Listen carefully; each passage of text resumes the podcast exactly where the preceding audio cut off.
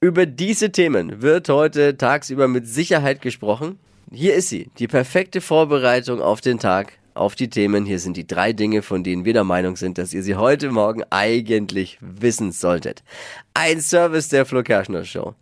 Heute ist der 24. November. In genau einem Monat ist Weihnachten. Das heißt aber auch, wer einen 30er statt einen 24er Kasten Bier hat, kann heute schon mit dem Bier-Adventskalender anfangen. Glückwunsch. In einem Monat ist Weihnachten. Wahnsinn. Und das, obwohl die deutsche Abwehr ja gestern schon ordentlich Geschenke verteilt hat, ne? Liebe Kinder, es wird spätestens jetzt Zeit, mit dem Bravsein anzufangen. Ne?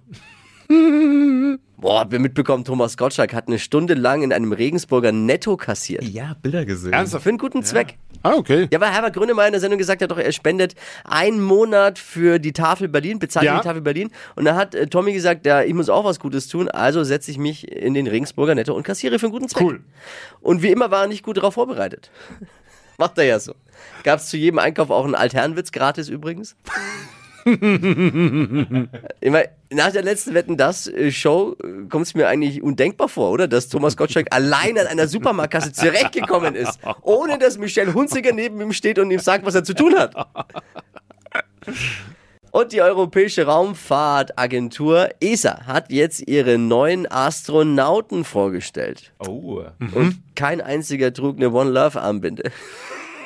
Es sind drei Männer und zwei Frauen aus Frankreich, Spanien, Belgien, der Schweiz und Großbritannien. Es sind leider keine Deutschen dabei. So wie im WM-Achtelfinale wahrscheinlich.